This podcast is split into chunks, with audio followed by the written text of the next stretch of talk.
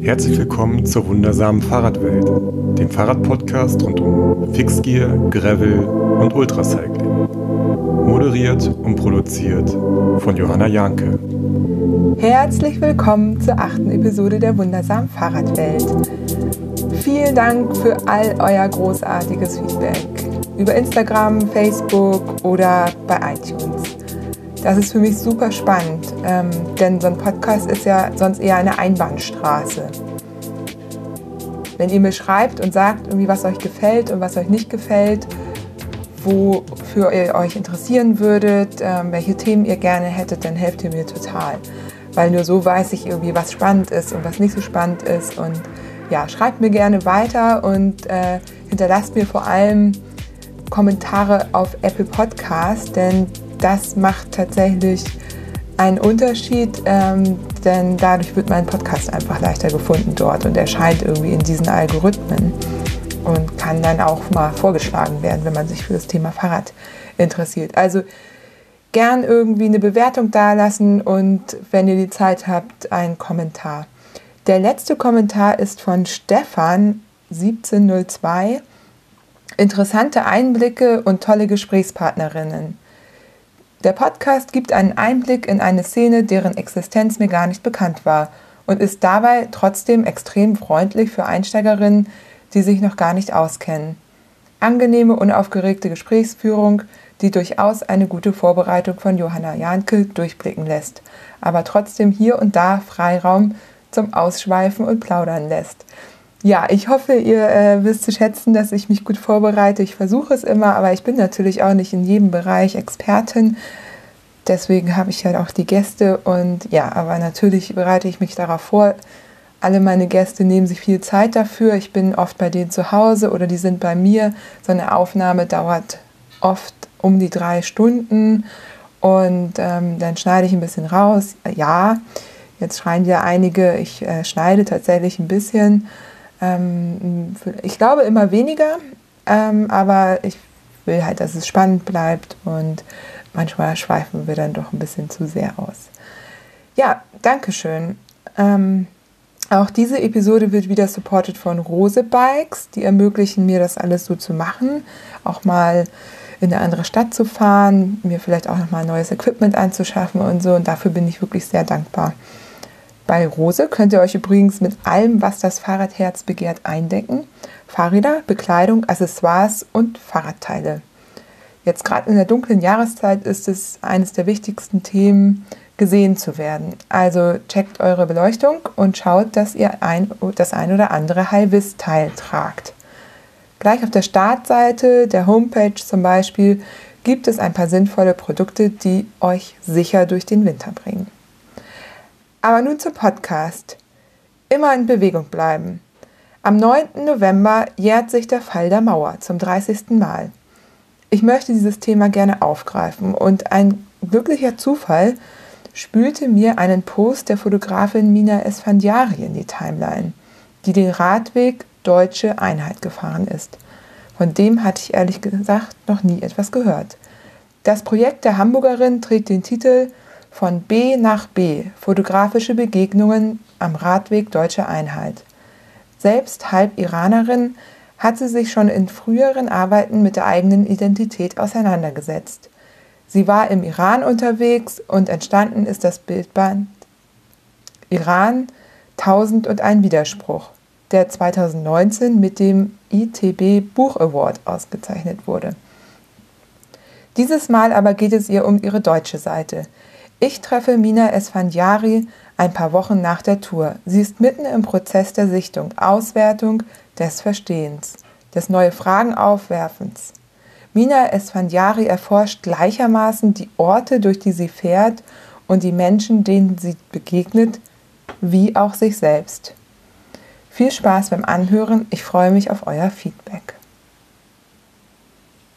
Toll, wir treffen uns relativ spontan. Du hast spontan zugesagt eine Episode aufzunehmen. Und zwar äh, bist du im August den Radweg Deutsche Einheit gefahren. Den kannte ich tatsächlich noch gar nicht. Und ich bin auf dich gekommen, weil ich einen Post bei Globetrotter gesehen habe. Die haben dich irgendwie supportet und ja, fand dein Projekt total spannend. Und da habe ich dich schon gewarnt, wir sind hier in einem Podcast mit vielen Sportler und Sportlerinnen normalerweise. Also das klingt jetzt so blöd, wenn ich eine Strecke von, äh, ich nehme es mal vorweg, 1200 Kilometern als nicht sportlich bezeichne, aber äh, meine, relativ. Ne? Genau, ja. meine Zuhörer und Zuhörerinnen fahren sowas teilweise in drei Tagen oder genau. noch schneller. Ja. Du bist aber Fotografin. Genau. Und das ist das Spannende. Du bist Fotografin und hast entschieden, ein Fotoprojekt auf dem Fahrrad zu machen. Genau. Und darüber wollen wir heute reden. Schön. ja. Du bist Hamburgerin, halb Iranerin. Jetzt habe ich neulich einen Podcast gehört, in dem äh, vom Migrationsvordergrund äh, gesprochen wurde. Hast du davon schon mal gehört? Nee, klingt spannend. Ja, nee. statt Hintergrund, Vordergrund äh, wurde Aha. da gesagt. Ja. Okay, nee, habe ich tatsächlich höre ich zum ersten Mal, aber sehr interessant. Ich dachte, da ja. du hier jetzt die Erste bist mit Migrationsvordergrund, äh, frage ich dich mal, ja. äh, was du dazu sagst. Ich fand, das klang so nett, also so schön. Ich bin aber jetzt keine, die das beurteilen kann, weil ich habe selber kein, keine äh, ja. Eltern, die nicht aus Deutschland kommen. Ja, ich meine, das könnte, ich glaube, also wenn man es positiv sehen will, dann könnte man sagen, genau, Hintergrund ist ja eher was, was ähm, man vielleicht verstecken will oder so. Und ein Vordergrund ist so, dass man da selbstbewusst zu steht. Und ähm, andererseits denke ich mir aber auch wieder, wenn man es so denkt, von wegen, dass man es in den Vordergrund rücken muss, ist es vielleicht auch schon wieder nicht so, so cool, weil, weil die Frage ist, muss man das, muss man es unbedingt betonen? So? Also insofern finde ich, kann, kann, man das von zwei Seiten sehen. Und ähm, ja, spannend. Also Fand ich auch. Und also ich erwarte auch gerade nicht äh, von ja. dir, dass du spontan da äh, die fertige Meinung zu hast, ja. aber es wird ja heute auch um eine Art von äh, Migration und äh, Zusammenschluss gehen und deswegen ja. dachte ich, ähm, ist das vielleicht schön auch einmal kurz zu sagen, ähm, was du da für Erfahrung hast, weil du hast ja auch gesagt, dass das eben auch ähm, mit deiner eigenen Vergangenheit zusammenhängt hängt. Ja, definitiv. Oder also mit der eigenen Identität oder sozusagen so Wurzel, die andere Seite der Wurzelsuche, weil, also ich weiß nicht, inwieweit ich vorgreifen soll, aber eben halb iranisch, halb deutsch. Und ich habe mich bisher fotografisch sehr mit dem Thema Iran beschäftigt vorher. Und irgendwie hatte ich das Gefühl, dass nach dem letzten Projekt, was ich abgeschlossen habe, ähm, den Bildband Iran 1001 Widerspruch äh, bei National Geographic erschien, ähm, im Oktober 2017, dass ich danach irgendwie so ein bisschen das Thema jetzt vorerst für mich abgeschlossen hatte. Und dann dachte ich mir, was mache ich als nächstes fotografisch? Und irgendwie kam dann wirklich auf, ja, die deutsche Seite, da habe ich mich noch kaum mit beschäftigt. Und deshalb, ja, Wurzelsuche in, in dem Sinne. Ja, insofern klar, also ähm, Migrationsvorder- oder Hintergrund passt, passt irgendwie schon ganz gut. Dann sage ich mal ganz kurz, worum es geht. Also es geht ja um diesen Radweg Deutsche Einheit. Ähm, der wurde 2015 vom Bundesministerium für Verkehr und digitale Infrastruktur ins Leben gerufen, geplant, eröffnet. Initiiert, also ja, schon, schon geplant tatsächlich. Der ist zusammengelegt aus verschiedenen schon bestehenden Routen, also ähm, Europa-Route R1, glaube ich, heißt sie, ja. Äh, und also ist aber tatsächlich nochmal eben neu getauft worden. Also der Teil, der ja in Deutschland verläuft, von Bonn nach Berlin, ist dann eben vom, vom Bundesministerium für Verkehr und digitale Infrastruktur ja ins Leben gerufen worden, um tatsächlich symbolisch die, ja, die deutsche Einheit nochmal so zu betonen und äh, diese zwei Städte zu verbinden, Ost-West und das Zusammenwachsen Deutschlands nochmal zu betonen. Genau. Den habe ich ja extra, haben wir eben noch schnell gemacht, meinen Laptop hier hervorgeholt, äh, ähm, um einmal die Städte aufzuzählen, durch die, die, du ja auch gefahren bist. Das sind nämlich ganz schön viele. Ähm, ich lese sie Lies einfach mal vor. Genau, genau. Ähm, ich erwarte nicht, dass du sie auswendig kannst. Bonn, Koblenz, Limburg, Weilburg, Gießen, Marburg, Schwalmstadt, Bad Hersfeld, Rothenburg, Kassel, Hannover-Schmünden, Höxter, Einbeck, Goslar, Blankenburg, Gartersleben, Bernburg, Dessau, Wittenberg, Belitz, Berlin. von Bonn nach Berlin. Genau. Und dazu muss ich noch sagen, dass ich teilweise sogar dazwischen noch angehalten habe. Also, weil es sind ja 20 jetzt 20 Etappen, die du vorgelesen hast und ich bin ja insgesamt 30 Tage unterwegs gewesen, auch symbolisch für die 30-jährige deutsche Einheit. Und äh, insofern 30 Tage und ich war fast jeden Tag in einer anderen Stadt. Ich glaube, ich habe irgendwie nur insgesamt zweimal oder dreimal dann wirklich an einer an einem Ort, also habe zwei Nächte an einem Ort verbracht. Sonst bin ich immer weitergefahren. Das heißt, es gibt sogar noch Zwischenstopps äh, zwischen ja. dem, was du gerade vorgelesen hast. Genau, was ich vorgelesen habe, sind die Etappen, die, ja, die, die vorgegeben haben genau. oder vorgeschlagen, vorgeschlagen, haben, die man fahren kann. Die kann man sich auch einfach runterladen. Komoot ja, sehe genau. ich gerade. Das ist die Komoot-Karte da oben. Ähm, Hashtag Werbung. Ähm, ich bin mir gar nicht so sicher, wie man das im Podcast macht, wenn man das, aber da ich da gerade kein Geld für kriege, ist es ohne ähm, unbezahlte Werbung. Unbezahlte Werbung. Ja, ähm, aber ganz schön, weil eben du die ganzen GPX-Files da runterladen kannst, auch mal eine Etappe fahren kannst. ja, so. genau. Ganz schön. Was mir als allererstes aufgefallen ist, und wir springen jetzt schon so ein bisschen hin und her, mhm. dass äh, gar nicht so viele der Städte im ehemaligen Osten sind. Ja, das ist mir auch aufgefallen. Ähm, und mir, genau, das, das ist tatsächlich so. Ich glaube, das liegt schon zum großen Teil daran, dass es eben sich an dieser schon bestehenden Route irgendwie orientiert hat. Ich habe das aber auch schon äh, dem Ministerium also es gibt, es ist noch im Prozess, dass ich eine Auswertung an das Ministerium gebe und das ist definitiv ein Kritikpunkt auch von mir, weil ich natürlich dadurch auch weniger Zeit letztendlich hatte in den neuen Bundesländern. Und Berlin ist ja eh auch nochmal so ein Spezialding, weil Berlin ist ja irgendwie so beides. Das heißt, im Prinzip hatten wir nur Belitz, Wittenberg, Dessau, äh, Blanken, nee, was war noch, Bernburg, äh, Gattersleben, Blankenburg und Goslar ist ja schon äh, wieder Niedersachsen. Also das war wirklich nicht lang und ich von mir aus fand ich es auch ein bisschen schade, weil ich natürlich am Anfang noch, noch energiegeladener war ähm, und dann wirklich am Ende weniger wahrscheinlich aufnahmefähig war und auch noch zusätzlich auch, ich hatte einfach weniger Zeit äh, in den neuen Bundesländern. Das ist ein bisschen schade, deswegen, ja, ist ein bisschen unausgeglichen. Ja. Definitiv. Habe ich auch gedacht. Ja. Ähm, und Weißt du, nach welchen Kriterien die die Route gebaut haben? Nee. Weiß ich nicht, also beziehungsweise jein. Also es geht schon darum, es soll eigentlich, es ist schon touristisch natürlich so. Ne? Also es sollen Sehenswürdigkeiten der verschiedenen Regionen besichtigt werden können, historisch wichtige äh, Städten besucht werden können und die haben teilweise eben mit der deutschen Einheit zu tun. Was ich aber tatsächlich vermisst habe, ist eben, dass man vielleicht ein Stückchen wirklich am grünen Band vielleicht entlang fährt, also wirklich an der ehemaligen Grenze.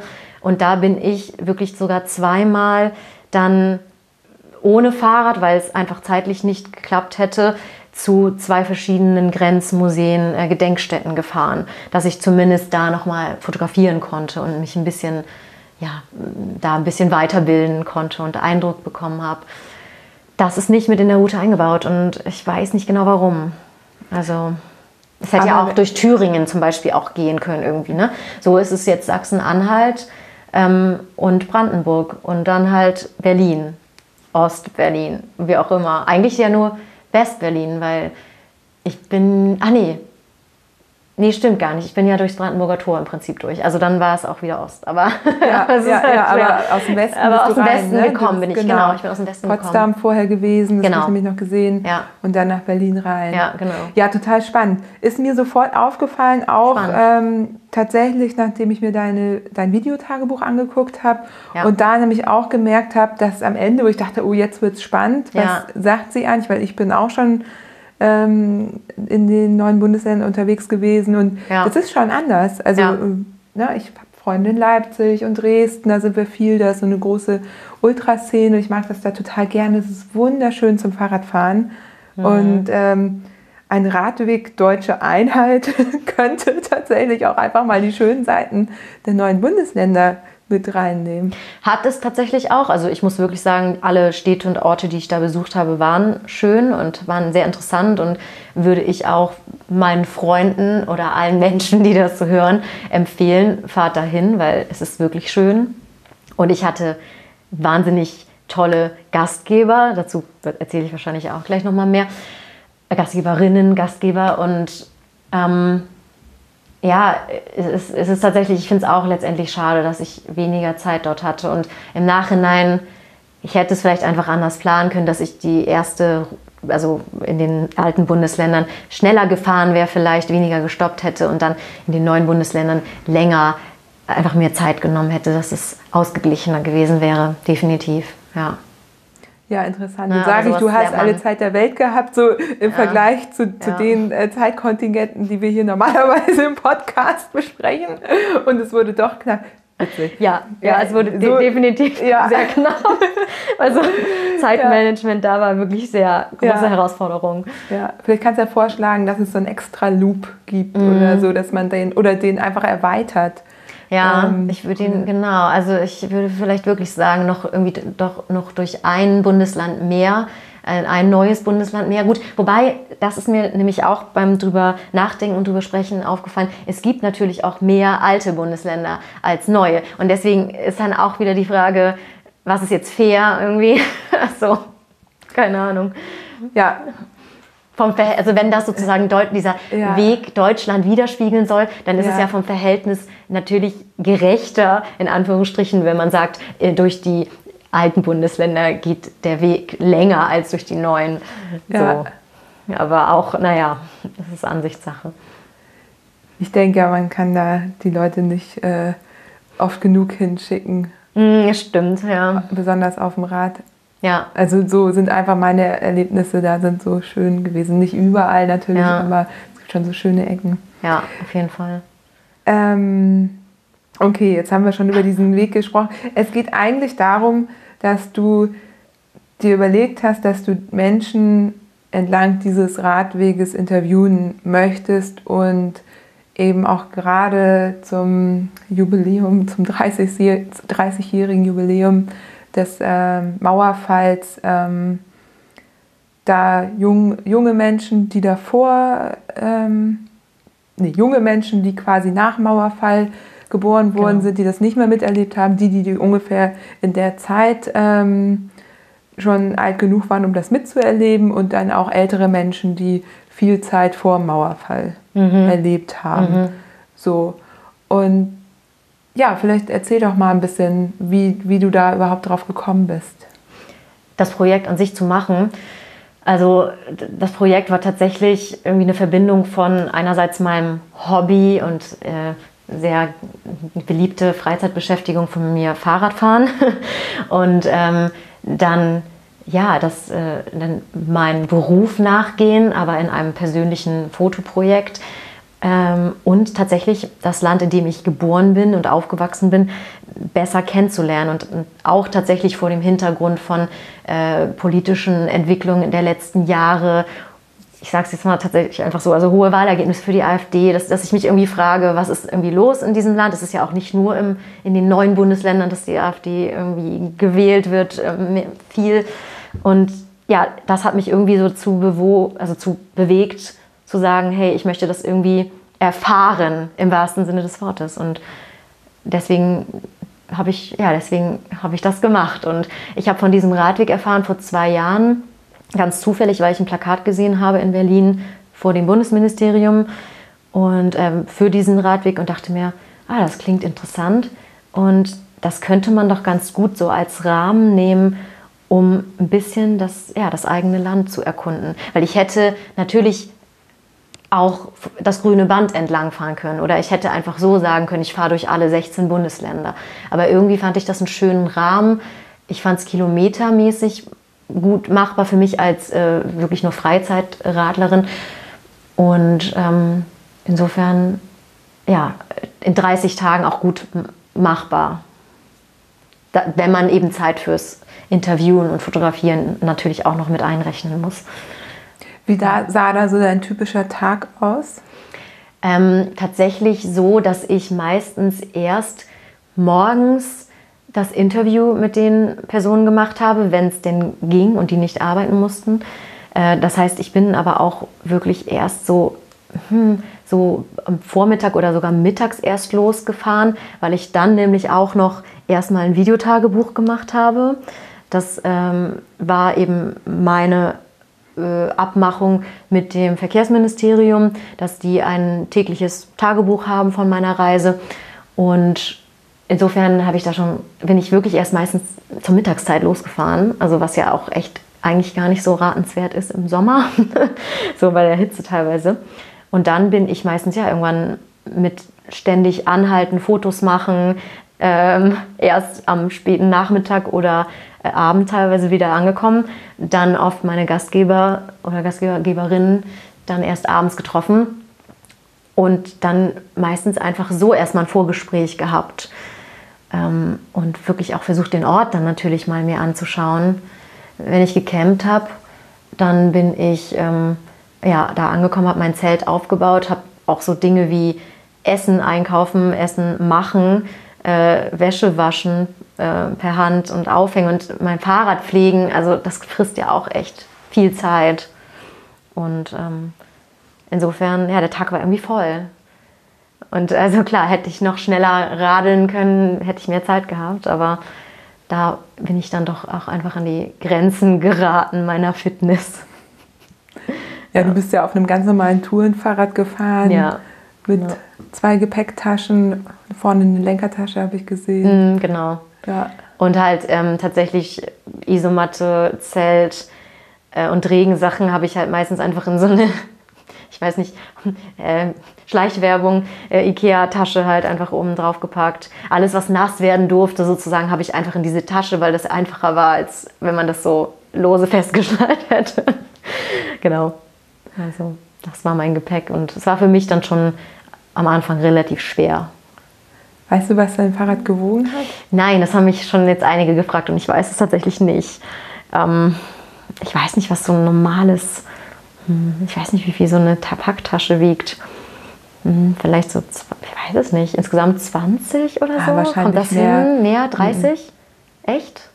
Ja, wenn du, du hast ja ein relativ normales Tourenrad, allein die wiegen schon Ach so. so, mit Fahrrad zusammen. Genau, Mhm. genau, mit Ja. Fahrrad, genau. Ja. Wir sprechen immer so vom, vom Gewicht, dann nehmen wir das Fahrrad mit rein. Okay. Also ich sage jetzt wir, Ja, ich verstehe. Äh, Klar.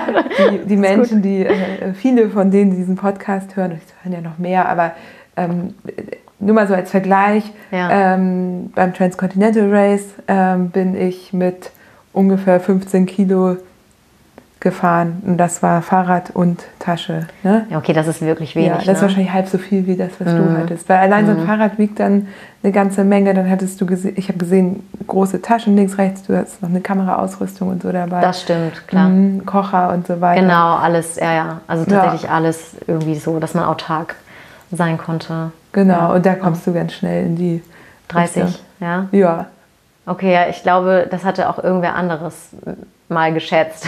Ja, ja, kann gut. ja ich habe es gesehen. Du hast es dir die gedacht. Inha- Inhalte So. der Tasche nicht gesehen, habe ich aber ungefähr gesehen, was du da hattest. Ähm, ja, und dann kannst du dir auch denken, dass ich äh, natürlich auch ein bisschen dann schneller unterwegs gewesen bin als du. Ist ja völlig äh, normal. Ne? Also auch bewusst natürlich schneller, das war ja ein Rennen, ähm, aber auch eben nicht so viel äh, Masse fortbewegen musste auf jeden Ja. Fall. So, wir nehmen ja auch gerne Fotoausrüstung mit oder beziehungsweise eine kleine Knipse auf dem Rennen oder benutzen unser Handy. Es gibt auch, vor dir war Bengt Stiller da und, oder ich war bei ihm.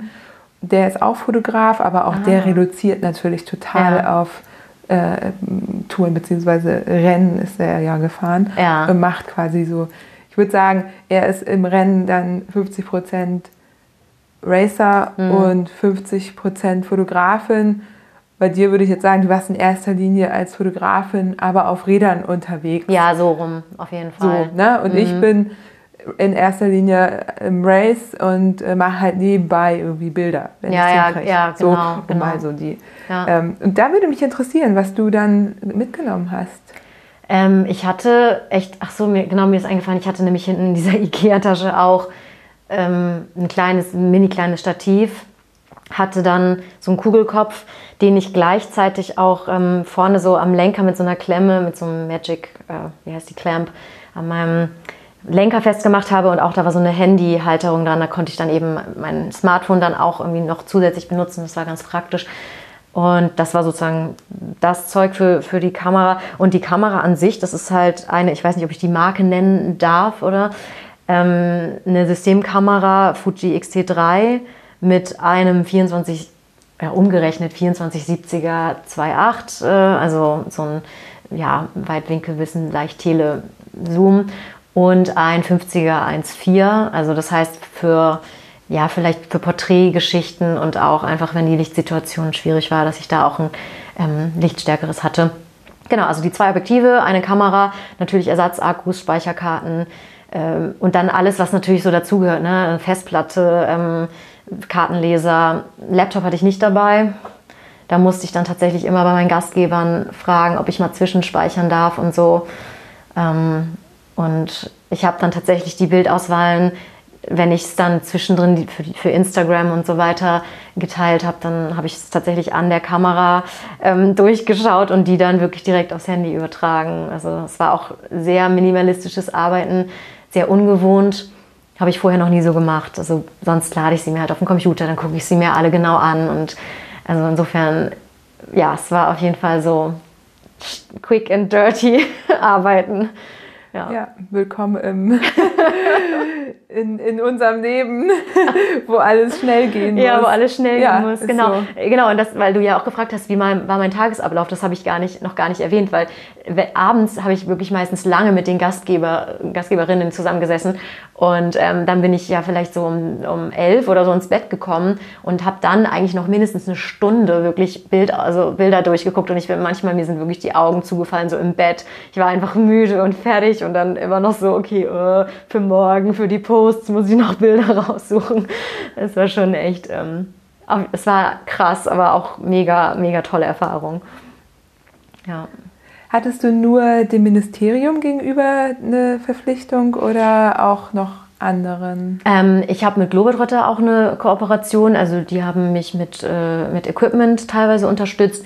Und bei denen wird es jetzt auch äh, jetzt in diesen Wochen dann so eine Art Rückblick zur Tour geben. Also genau, da gibt es auch auf Instagram oder generell Social Media was. Also mit den beiden bin ich quasi, die haben das Projekt begleitet. Du hast in deinem Exposé, das ich ja auch gelesen habe, ähm, viele Fragen aufgeworfen. Ich lese mal ein paar vor. Empfinden die Menschen die innerdeutsche Einheit als geglückt? Sehen sie sich als ein Volk? Nimmt sich der die Einzelne als dazugehörig wahr? Wo sehen Sie Herausforderungen und Wachstumspotenziale? Gibt es noch Unterschiede zwischen Ost und West? Wie wird die Zeit der Wende erinnert? Welche Antworten hast du gefunden? Ich bin tatsächlich gerade noch in der Auswertung der Interviews, die teilweise auch sehr intensiv und sehr lang waren. Insofern fällt es mir schwer, da jetzt so schon konkrete und abgeschlossene äh, Antworten drauf zu finden. Und vielleicht werde ich auch nicht alle beantworten können von diesen Fragen. Hm. Ich muss aber sagen, dass ich schon, also der Grund, also der Kanon, würde ich jetzt mal sagen, war eigentlich doch sehr positiv so dass entweder gesagt wurde, ja, ähm, das ist gerade noch nicht so eine Einheit, aber es ist irgendwie auf dem Weg und es ist nur eine Frage der Zeit. Das haben wirklich viele gesagt. Äh, ich hatte aber auch Stimmen, wo, wo eine mir gesagt hat, dass sie zum Beispiel nie in die neuen Bundesländer fahren würde mit ihrem Freund, äh, der dunkelhäutig ist. Und ähm, da hätte sie Angst, dass dem was passiert. Also das war, so würde ich mal sagen, so die auch eine der ähm, negativeren Aussagen und durchaus ja auch verständlich, finde ich. Ähm ja, ansonsten fand ich es sehr interessant, dass ich tatsächlich, dass es sehr unterschiedlich war, jetzt zum Beispiel die Menschen, einige Menschen, die ich im, in den alten Bundesländern getroffen habe und sogar sehr, sehr weit westlich, also ähm, Koblenz, war es Koblenz? Nee, das war nicht Koblenz, das war äh, Limburg. Und da, oder nee, Quatsch, Nassau, Nassau war es. Ähm, das, da war die Person, die ich interviewt habe, kam aus dieser Gegend, hatte aber vor der Wende oder zur Zeit der DDR äh, Connections in, in die neuen Bundesländer, ich glaube nach, ähm, sogar nach Berlin.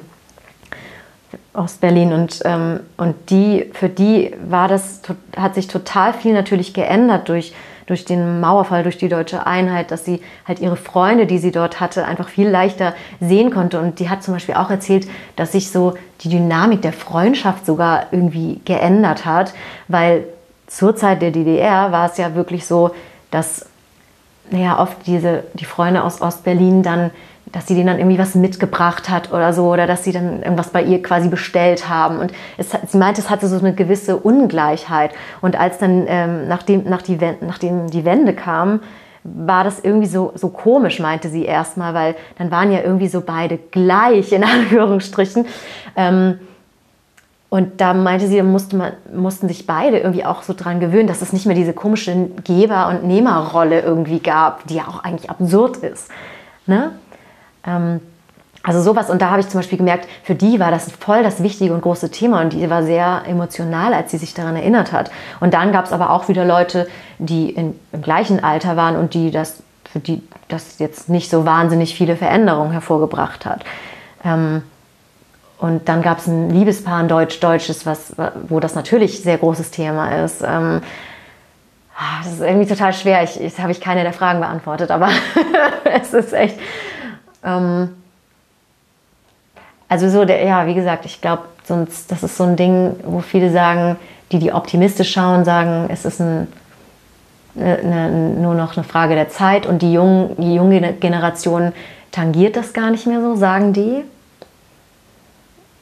Aber naja, es gibt ja, ich, ich glaube natürlich, es ist ja auch nicht hundertprozentig repräsentativ, weil ich habe jetzt vielleicht 16 Leute oder so, 16 verschiedene Interviews gemacht. Und es waren viele Couchsurfer dabei, wo ich auch sagen würde, das ist auch eine gewisse Blase vielleicht. Das sind weltoffene, interessierte Menschen. Und natürlich kann man jetzt nicht sagen, das steht repräsentativ für Deutschland. Aber vielleicht geht es auch gar nicht darum. Vielleicht ist es auch schön, einfach irgendwie, dass man doch so viele positive Menschen getroffen hat und dass man sowas vielleicht einfach voranbringen muss, würde ich sagen. Ja. Das wäre meine nächste Frage gewesen, wie du die ausgewählt hast, weil du hast mhm. ja im Vorwege schon recherchiert und äh, dir da einen Plan gemacht. Ja, also ich habe die, ja, wobei jein, also ich habe ähm, ich habe äh, tatsächlich ein paar vorher recherchiert. Ähm, das waren eher Menschen, die zur Zeit der Wende schon erwachsen waren, von denen ich so ein bisschen was Geschichtliches irgendwie und Vergangenheit erfahren wollte. Und dann habe ich aber tatsächlich auch relativ viele Zufallsbegegnungen gehabt, weil ich irgendwie das Gefühl habe, so, das ist, ist auch ein bisschen so mein Stil, dass ich irgendwie gucke, was kommt so auf mich zu. Genau, und da waren, waren dann viele Couchsurfer dabei, die, sich, die mich tatsächlich eingeladen haben, wo ich dann auch so ein bisschen gedacht habe, okay, mal sehen, was so kommt, wen, ich so, ähm, wen ich so treffe, was, was die so zu erzählen haben. Und ich habe mich auch teilweise dann in eine Kneipe gesetzt und irgendwie geguckt, was so passiert und wen ich da so treffe. Ähm, aber ich habe im Prinzip, es war mehr so, es war auch irgendwie so ein Experiment, so zu sehen, wen treffe ich eigentlich und was haben diese zu erzählen. Deswegen ist es nicht unbedingt repräsentativ. Ja. Genau. Ich finde das auch ganz schön, dass du eben gesagt hast, ähm, man könnte jetzt ja sagen, ja, du bist gar nicht in die richtig leidenden Familien, ich weiß es nicht, wie ich ja, jetzt ausdrücken nee, soll, reingegangen, aber ja. du warst jetzt nicht unbedingt da, wo jemand ist, der vielleicht verloren hat, so, mhm. oder da mhm. ähm, aber auf der anderen Seite ähm, kann man ja auch mal überlegen, ob man da immer sein muss. Und du hast eben gesagt, es ist auch schön, das Positive und das Weltoffene darzustellen, dass mhm. es dort eben auch gibt. Jetzt sage ich dort und wir wissen mhm. beide, mhm. im Grunde war ein Drittel ähm, des Weges ja in den neuen Bundesländern nur. Ich merke gerade, wie ich das irgendwie als äh, so eine Art Expedition interpretiere, was es ja überhaupt nicht war. Klingt, ja, klingt, Aber man rutscht so. da so rein. Ja, ja, ne? weiß, du sagst irgendwie, äh, Einheit irgendwo, äh, ne? oder der, der Radweg Deutsche Einheit und äh, automatisch denkt man, oh Gott, mhm. wa was gräbst du da alles aus? Mhm. Mhm. Ja, auch merkwürdig, dass wir da Eigentlich, so ja, ja, stimmt, dass man dann, dass man so denkt. Ne? Ich ja. finde es auch krass, weil ich hatte, ich hatte irgendwie so, ja, so eine Art Fettnäpfchen-Moment, aber eigentlich war es wirklich nicht so gemeint. Es war, da war ich im, in Bad Harzburg, was ja noch in Niedersachsen ist, um, aber wirklich sehr nah an der ehemaligen Grenze. Und da bin ich dann mit dem, mit dem Gastgeber äh, unterwegs gewesen und habe dann irgendwie, genau, bin mit dem nämlich zu einer Grenz, äh, zu, einem, zu einem Gedenk, zu einer Gedenkstätte gefahren, Grenzmuseum. Und dann meinte ich so, ah ja, okay, ja, jetzt sind wir ja drüben, ne, weil da sind wir dann halt nach Sachsen-Anhalt. Ähm, und dann hat, ähm, hat er gesagt, oh, das, das, darfst du aber, das darfst du aber nicht sagen. Und dann habe ich, aber ich meinte das tatsächlich in dem Moment so, weil ich ja natürlich bei meiner Radtour immer so entgegengefiebert habe, wann komme ich denn jetzt endlich zur innerdeu ehemaligen innerdeutschen Grenze, ähm, dass ich dann halt meinte, ja, jetzt bin ich, jetzt bin ich einfach über die Grenze rüber. Aber in dem Fall hörte sich es für ihn halt in seinen Ohren immer noch so an, Alarmglocken, so, okay, ja, drüben, ne? also so von wegen Osten und äh, jetzt drüben in der, ja, dann DDR. Das hat ihn wohl da sehr dran erinnert. Er meinte so, ja, nee, das sollte ich auf jeden Fall dann auch nicht sagen, wenn ich dann in Sachsen-Anhalt bin. Ich habe dann auch wirklich sehr ähm, versucht, da mich ähm, sehr bewusst auszudrücken. So. Ja, aber da merkt man, wie, wie präsent das noch ist. Mhm. Dann doch noch. Ne? Mhm. Oder auch, ja. Ähm, ja. Und dass man ja einfach, dass man, also weil ich hatte es in dem Moment wirklich, also wirklich, ich habe tatsächlich gar nicht so daran gedacht. Ich meinte ja wirklich so, über die, über die Grenze, jetzt bin ich quasi, ja, bin ich da und eigentlich ja, hat es ja, hat es ja eigentlich keine große Bedeutung. Ne? Aber für dieses Projekt dann ja irgendwie schon, weil ich wollte das ja auch vergleichen. Ja. Hast du eine Veränderung gespürt, so entlang des Weges? Nicht unbedingt so direkt. Also ich muss sagen, dass die Radwege generell so im Harzgebiet teilweise schwierig waren. Also natürlich auch sowieso für mich als nicht ähm, Leistungssportlerin, teilweise dann wirklich so lose, also Schotterwege, wirklich auch schon teilweise ziemlich starke Steigungen. Und ich, ja, ich hatte so den Eindruck, so östliches Niedersachsen und auch Teile von den Radwegen in Sachsen-Anhalt waren schon ein bisschen schwierig. Aber dann zum Beispiel Brandenburg wirklich butterweiche, also glatte Asphaltstrecken. Also insofern von den Radwegen eventuell. Und Menschen, also die, die ich getroffen habe, eigentlich nicht wirklich. Ähm, ich, weiß, ich, ich weiß nicht so genau, also es ist echt so ein bisschen gewagt. Ich hatte vielleicht ein bisschen den Eindruck, dass wenn ich so über, über Land gefahren bin und so durch Dörfer, dass vielleicht Menschen, die ich da dann so einfach nur im Vorbeifahren so gesehen habe, ich habe einfach immer alle gegrüßt. Und der Moment, bevor ich gegrüßt habe, da hatte ich immer so das Gefühl, ich habe teilweise so einen skeptischeren Blick ähm, bei den Menschen, also sehe einen skeptischeren Blick in deren Gesicht. Aber in dem Moment, wo ich die angelächelt und Hallo gesagt habe, war, da kam immer irgendwie so ein offenes äh, Lächeln und ein Hallo zurück. Also insofern, weiß nicht, vielleicht ist es auch mehr so dieses, dass man jetzt so klischeemäßig sagt, im Norden sind die Leute ähm, irgendwie reservierter und verschlossener als im Süden. Genauso wie man irgendwie sagt, dass die Rhein Rheinländer sind irgendwie offener. Ähm, so, also deswegen, ich weiß nicht, ob man das dann so darauf zurückführen kann unbedingt. Aber so, ja, ich habe, ich habe, ich meine, ich habe tatsächlich, ich habe ein paar äh, Wahlplakate, die irgendwie noch hingen von, von der letzten Wahl da gesehen und da, ja, NPD, äh, AfD-Plakate, wo mir so ein bisschen sich der Magen umgedreht hat. Ähm, aber wirklich Menschen, ich habe jetzt, ich habe keine feindseligen Menschen getroffen und ich habe mich auch nicht irgendwie ähm, gefährdet gefühlt oder so. Ja. Und bei dir selber? So im Laufe der äh, 30 Tage? Wie, wie meinst du?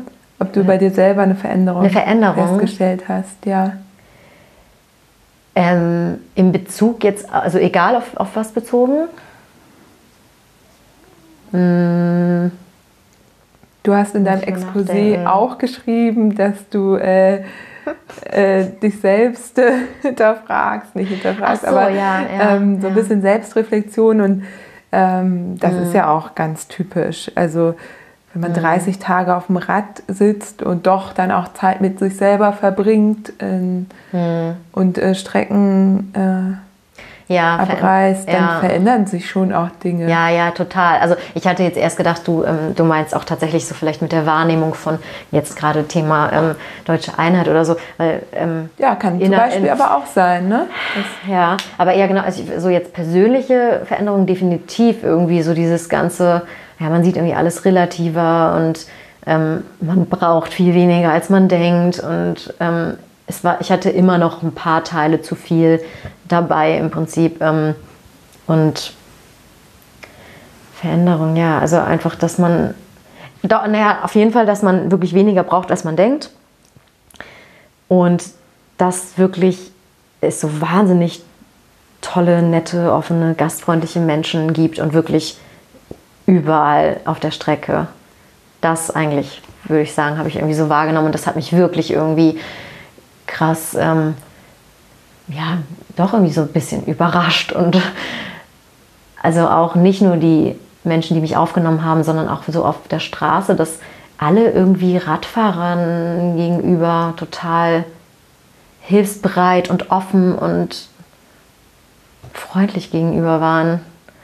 Ich hatte eine Situation, wo ich nämlich in Schwalmstadt war und da gab es nur ein Hotel irgendwie äh, und das war schon voll, als ich angekommen bin. Und dann hat mir die Hotelbesitzerin einfach angeboten, bei ihr im Garten zu zelten. Und es waren irgendwie solche Sachen. Also hat die mir einfach den Schlüssel da gegeben für, ihr, für ihren Innenhof und hat, meinte so, ich meinte, ja, soll ich irgendwie meinen Perso da lassen oder so? Nee, nee, das passt schon, ich vertraue Ihnen da. Also solche Geschichten irgendwie ganz viel so Sachen, wo man denkt, ja, das alle reden immer davon, so, oh, die Deutschen sind so nicht so gastfreundlich oder so verschlossen, aber es gibt wirklich sehr viele, die so sind und sehr hilfsbereit, ja. Das habe ich vielleicht als Veränderung wahrgenommen, dass man ja, ja. Mein Blick hat sich vielleicht geändert, ja. Ist da viel los auf dem Radweg? Also hast du viele andere Fahrradfahrerinnen getroffen? Mm, am Anfang ja. Mm, tatsächlich so, ja, Bonn, also Rhein entlang, also ent- eigentlich so ziemlich lang, entlang der Flüsse. Ähm, doch schon recht viel. War ja auch gerade Ferienzeit, als ich da noch, also war noch Ferienzeit.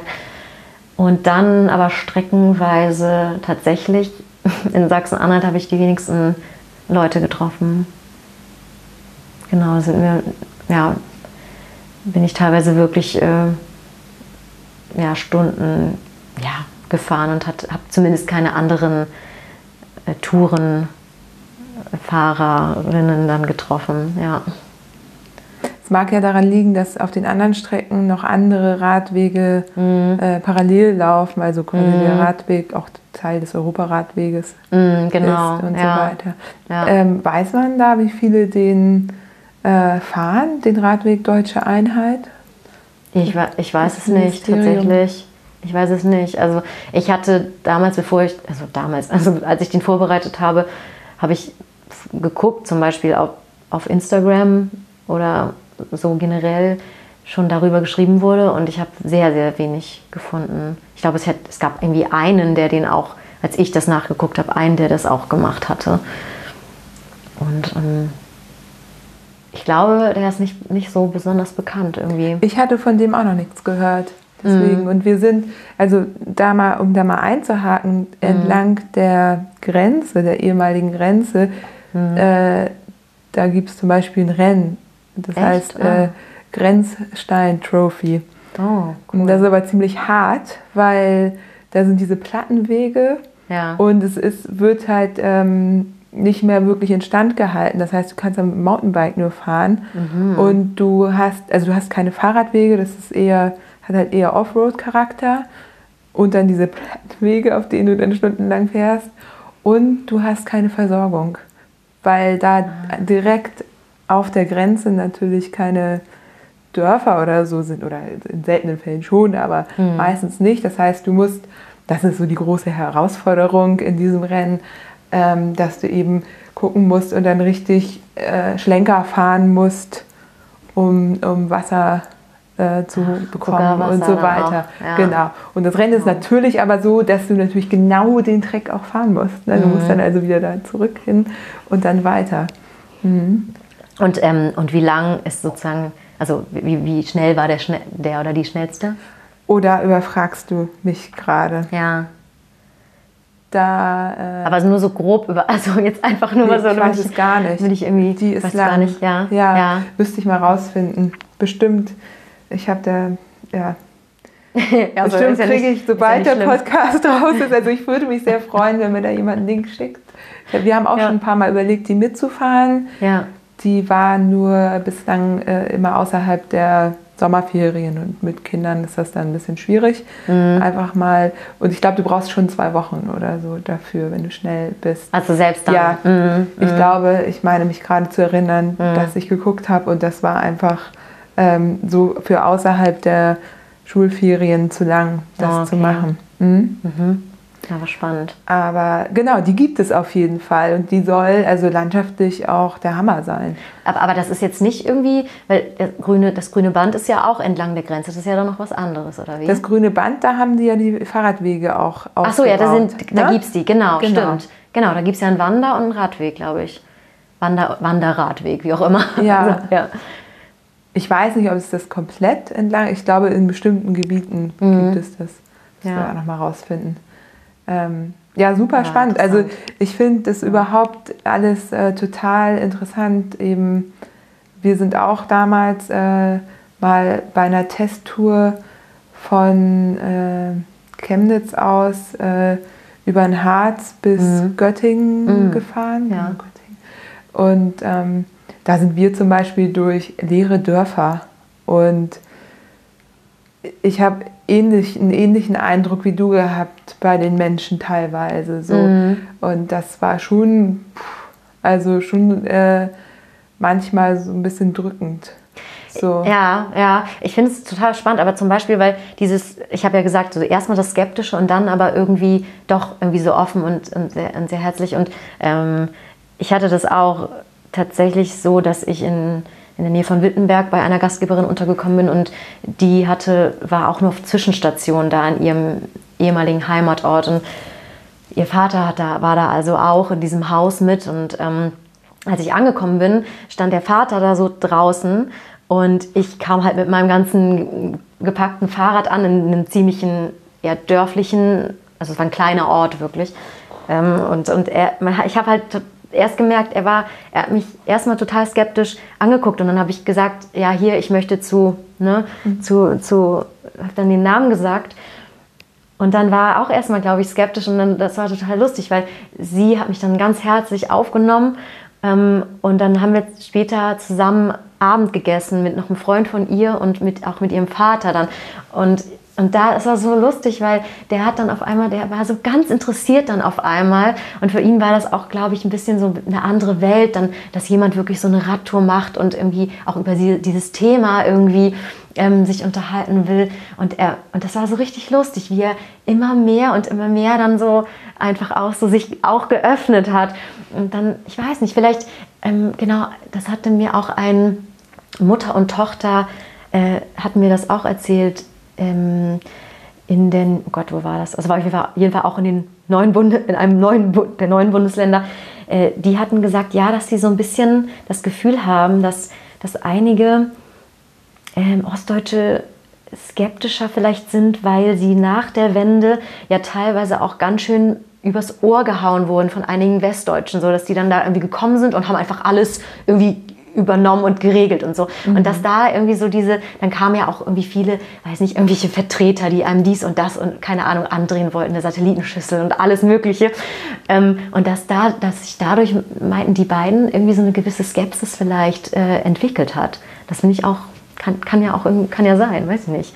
Also man muss ja, ja auch sagen, da sind ja auch richtig äh, schlimme Dinge passiert. Ja. Also ähm, ich weiß jetzt nicht genau, wer es war, aber das ganze Versicherungswesen wurde einfach für einen Spottpreis aufgekauft von westdeutschen Firmen und da gab es auch viel mehr in die Richtung. Ja, und ich glaube, das ist dann einfach so mhm. diese, diese, oder diese Enttäuschung oder so diese erste Euphorie, die es gab. Und mhm. dann aber eigentlich auch so, oh Gott, jetzt müssen wir aber aufpassen, dass uns irgendwie hier niemand auch äh, ja, irgendwie übers Ohr ähm, haut und ja, weiß ich nicht. Also deswegen, es kann ja sein, dass es daher, dass es daher kommt, weiß ich ja. nicht.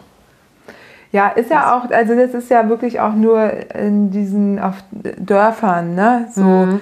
sonst ist es ja auch so ein bisschen anders. Also ja, wie gesagt, ich bin Eben, auch sehr klar, gerne Städte, in Leipzig. Ja, ja Stadt und Land ist eh immer noch ein genau. Unterschied und das ist halt auch, es haben auch viele gesagt von meinen Interviewpartnerinnen, ähm, also das das, das ist ja nicht nur immer so dieses ähm, Ost-West-Gefälle äh, oder, oder wie auch immer man das nennen soll. Also dass es ja nicht, dass es einfach auch regionale Unterschiede zwischen Nord und Süd gibt. Und also das ist nicht, das ist, dass das gar nicht mehr unbedingt so dieses Thema ist, dass man das vielleicht auch gar nicht mehr so betonen soll. Ne? Mhm. Und das ist dann, habe ich aber auch wieder so reflektiert und gedacht, so ja, ja Mensch, aber ich mache jetzt gerade so ein Projekt und damit da betone ich das ja sozusagen schon wieder so Ost-West. So, ne? Vielleicht hätte ich auch einfach so sagen sollen, okay, was ist los in Deutschland so und ne? Aber das ist ja auch alles ein, ja, ich weiß nicht, so dieses ganze Projekt ist auch für mich ein bisschen einfach Lernen, glaube ich.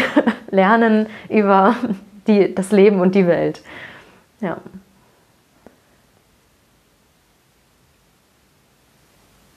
Eine Stimme, ähm, die ich mir noch notiert habe, die du eingefangen hast, ähm, während der Tour war, es wurde verpasst, die positiven Dinge aus der DDR zu integrieren. Ja, also zum Beispiel Kinderbetreuung. Also so, dass da halt viel, also dass, dass es einfach viel leichter war, auch zum Beispiel für Frauen dann ins Arbeitsleben wieder ähm, reinzukommen oder also da, da hätte man tatsächlich, ich, ich weiß jetzt nicht ganz genau, wie das war, aber das war einfach wohl besser geregelt und ja, es war, es war halt generell, glaube ich, einfach mehr geregelt, so dass man es vielleicht eigentlich leichter hatte, aber so, da, es hat ja auch wieder Vor- und Nachteile, weil alles vorgegeben war, hatte man vielleicht auch weniger Freiheiten. Aber äh, ich glaube, also das haben auch, das haben auch einige gesagt in den neuen Bundesländern, dass, dass sie danach vielleicht dann aber auch ein bisschen verloren waren, so. Weil dann, ja, das dann nicht mehr alles vorgegeben war und dann auf einmal das alles so, ja, diese ganze Struktur, in der man irgendwie vielleicht aufgewachsen ist und sich daran gewöhnt hat und ähm, in der man vielleicht ja auch so ganz gut leben konnte. Es war ja nicht so, dass irgendwie die Leute auf der Straße gehungert haben oder weiß ich nicht. Ähm, es gab ja auch, man konnte ja theoretisch noch ein einigermaßen normales Leben führen. Dass das dann auf einmal diese Struktur komplett weg war und aber auch so plötzlich und das ist auch nicht so richtig diesen es gab ja keinen langsamen Übergang, sondern auf einmal war, eigentlich war ja die DDR einfach dann weg und okay, das war jetzt einfach alles Bundesrepublik Deutschland. ja. Und diese Interviews, die hast du ja jetzt ähm, quasi, ähm, du sagtest ja, du bist gerade im Verarbeitungsprozess und das dauert ja auch immer. Also A, es ist viel Arbeit tatsächlich, aber manchmal muss ja. man sowas ja selber auch äh, ein bisschen sacken lassen. Wie gehst du da jetzt weiter vor? Was sind jetzt so die nächsten Schritte? Definitiv die Interviews, äh, wie heißt es? Sichten, anhören, auswerten. Also das heißt wirklich, wirklich anhören, weil die sind teilweise auch eine Stunde oder so lang. Und ich glaube, in dem Prozess kann ich wahrscheinlich auch noch viel, viel mehr erzählen, was so die, die Eindrücke und so, so die Essenzen des Ganzen sind. Weil irgendwie habe ich jetzt das Gefühl, ja, ich kann noch gar nicht so viel, so, so tief da irgendwie eintauchen, weil ich habe das zwar alles gehört, aber dadurch, dass ich so viele Interviews komprimiert auf 30 Tage hatte, habe ich mir wahrscheinlich auch nicht alles gemerkt. Und insofern ist das, glaube ich, der Prozess sozusagen, die, die Audionotizen wirklich nochmal aufzunehmen in Ruhe und zu verarbeiten. Das ist, glaube ich, so das, das Ding, was jetzt kommt. Und natürlich den Berg an Bildern, es sind irgendwie fast 4000 Bilder im Endeffekt, dass man, da bin ich schon dabei, die zu, die sind schon, schon so ein bisschen vorgeordnet. Und dabei erinnere ich mich dann auch schon immer wieder an Sachen und habe auch so schriftliche Notizen. Das ist das, ja. Und du hast die Menschen, die du interviewt hast, auch fotografiert oder ja. äh, sind die Fotos unabhängig von den Menschen entstanden? Nee, zum größten Teil habe ich die Menschen, die ich interviewt habe, auch fotografiert. Von manchen gibt es nur, nur ein Interview, von manchen gibt es nur ein Foto und quasi ein schriftliches oder gedankliches ähm, ähm, Interview oder Notizen. Genau. Das soll dann am Ende aber auch, je nachdem, wie es halt passt, ähm, dann die, die, Idee ist, so ein bisschen eine Ausstellung zu machen, bei der auch Audio äh, Files oder also bei dem man auch irgendwie O-Töne hören kann. Und eventuell wird es dann manchmal ein Porträt mit Audio verbunden oder teilweise vielleicht auch mit nur schriftlichen Bildunterschrift, also mit Bildunterschriften. Ja. Auf dem Radweg gibt es ja auch diese Radstätten und das sind ja sozusagen irgendwie digitale Infopoints mhm. auf dem Radweg. Ähm, dann ja, Interviews an diesen Rad. Aber ich stelle mir das gerade vor, dass du quasi diese, diesen Radweg vielleicht in Zukunft abfahren kannst und das gleichzeitig wie eine große Ausstellung ist. Ähm, ah wo man äh, sozusagen Geschichten so. wiedererleben kann. Ach so, also dass man das auf diesen Bildschirm zeigt oder so. Ja, was du? ist denn da drauf auf den Bildschirm? Ach so, also ja genau, also diese Radstätten, das sind halt, die sind eben ja für diesen Radweg da äh, hingestellt worden. Und äh, das ist im Prinzip äh, Wasserstationen, also die sind auch nicht alle gleich. Es gibt irgendwie, glaube ich, drei verschiedene Typen. Es gibt einmal die Basis, Basis, Basic-Version. Also es gibt immer einen Bildschirm, bei dem du die Route nachgucken kannst und auch die Sehenswürdigkeiten irgendwie des jeweiligen Ortes. Du hast WLAN-Zugang. Ähm, mm, das bietet dieser, dieser Bildschirm dir. Und dann hast du Fahrradabstellplätze, teilweise hast du Fahrradwerkzeug und Luft, also ja, Luftpumpe, Werkzeug. Mm. Und manche haben eben auch so, so wie heißt das, ähm, Schließfächer für die Fahrräder. Also könnte man auch reinstellen und dann den Ort so erkunden, wenn man möchte. Genau. Und E-Bike-Ladestationen. Ja. Ah, ja, also aber man könnte auf diesen Bildschirm eventuell könnte man äh, eine digitale Ausstellung machen. Theoretisch. Wäre ja, eine ne? Idee. Mhm. Ja. Wäre eine Idee. Das ist ein gutes Brainstorming, ja. weil dadurch, dass es jetzt echt im Prozess ist, ich finde es eigentlich auch irgendwie spannend, darüber jetzt schon so ein ja, Interview zu geben, weil es ist ja eigentlich alles noch gar nicht fertig. Und ich bin gespannt, wenn ich es dann selber irgendwie anhöre äh, in einem Jahr oder so, ähm, ja, was dann wirklich draus geworden ist. Dann machen wir nochmal einen Podcast und gucken. Ja, genau.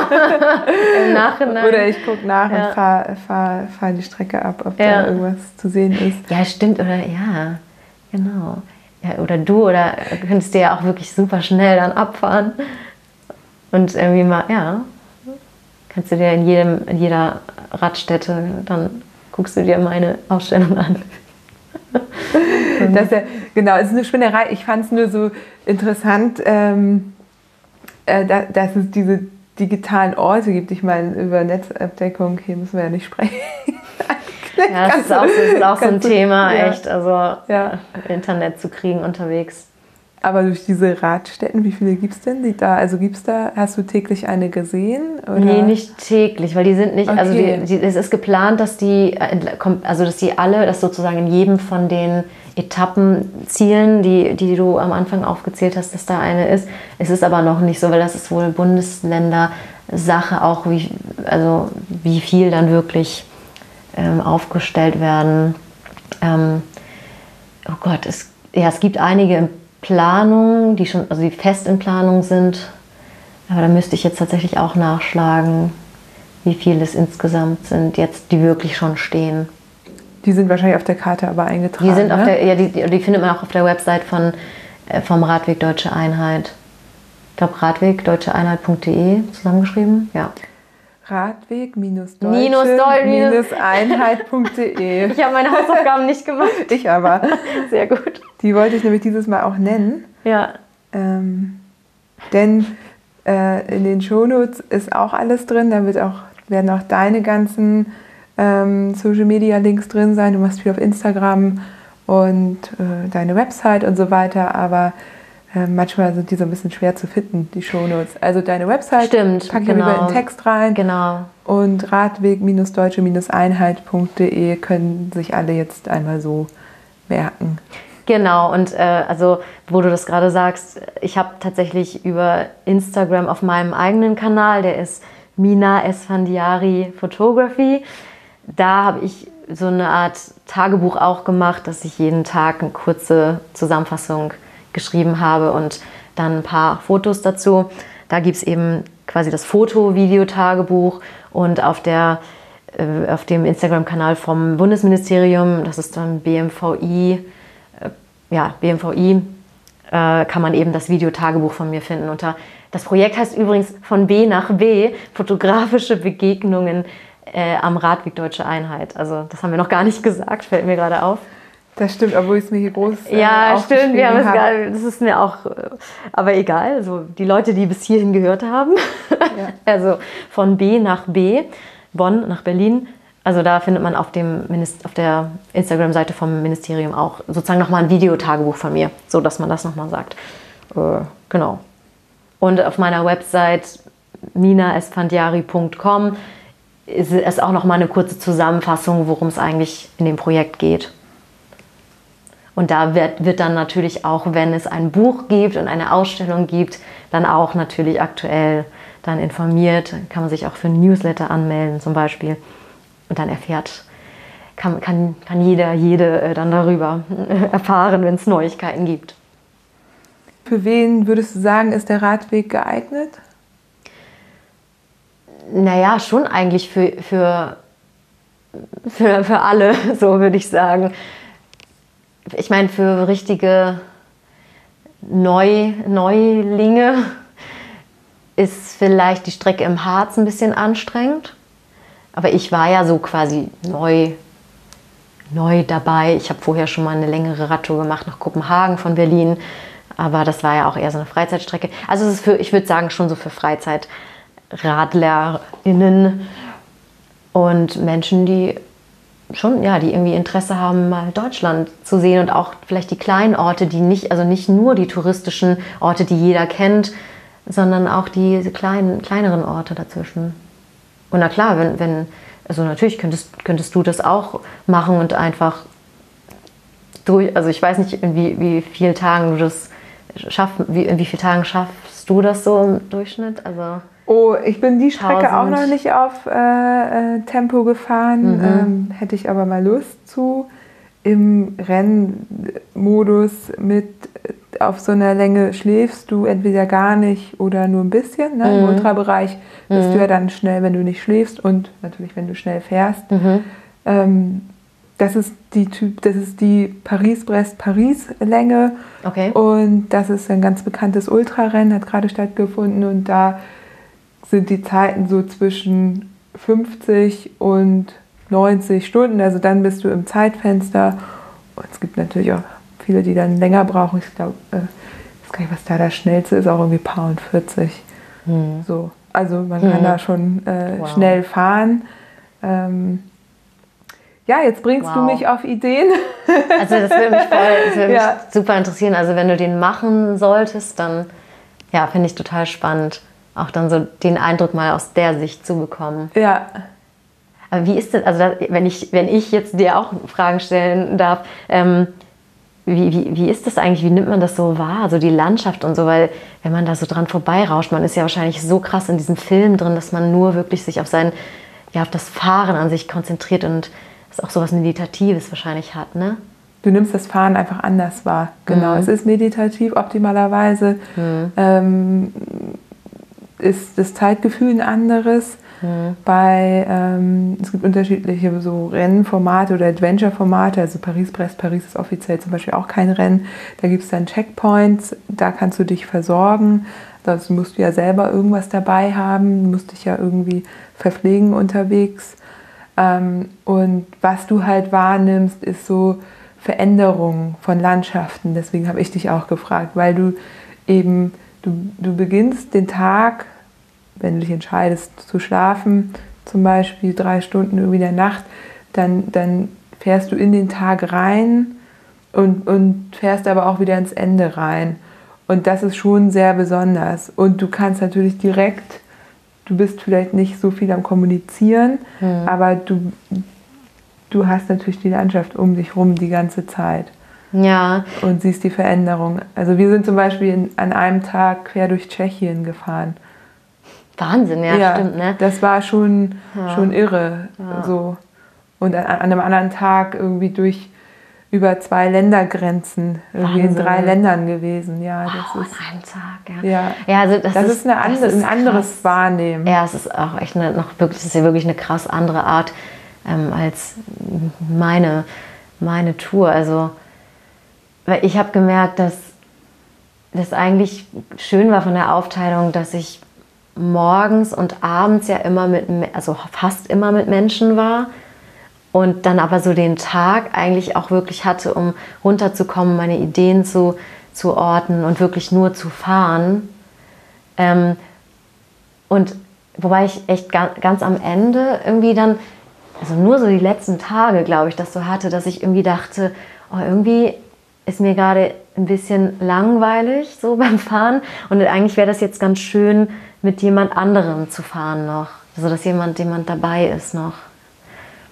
Aber wahrscheinlich hat man das gar nicht so, wenn man so, so wahnsinnig konzentriert ist auf das Rennen, oder? Wenn, wenn du ich bin ja auch im Team gefahren. Also bist auch im Team. Ne? Ja, ich fand das okay. auch gut. Ich finde das auch nach wie vor eine schöne Vorstellung. Mhm. Ähm, es muss natürlich irgendwie passen, mhm. aber das kann ich schon nachvollziehen. In dem Rennen schränkst du dich halt als Team oft so ein bisschen ein. Also mhm. da muss man dann irgendwie wissen, ähm, man hat natürlich auch Vorteile davon, aber man ist nie so schnell wie die Einzelfahrer und Fahrerinnen. Mhm. Ähm, und es ist aber so, die, die das alleine fahren, und das sind die meisten, da ist die größte Hürde im Grunde, die mit sich selber klarzukommen.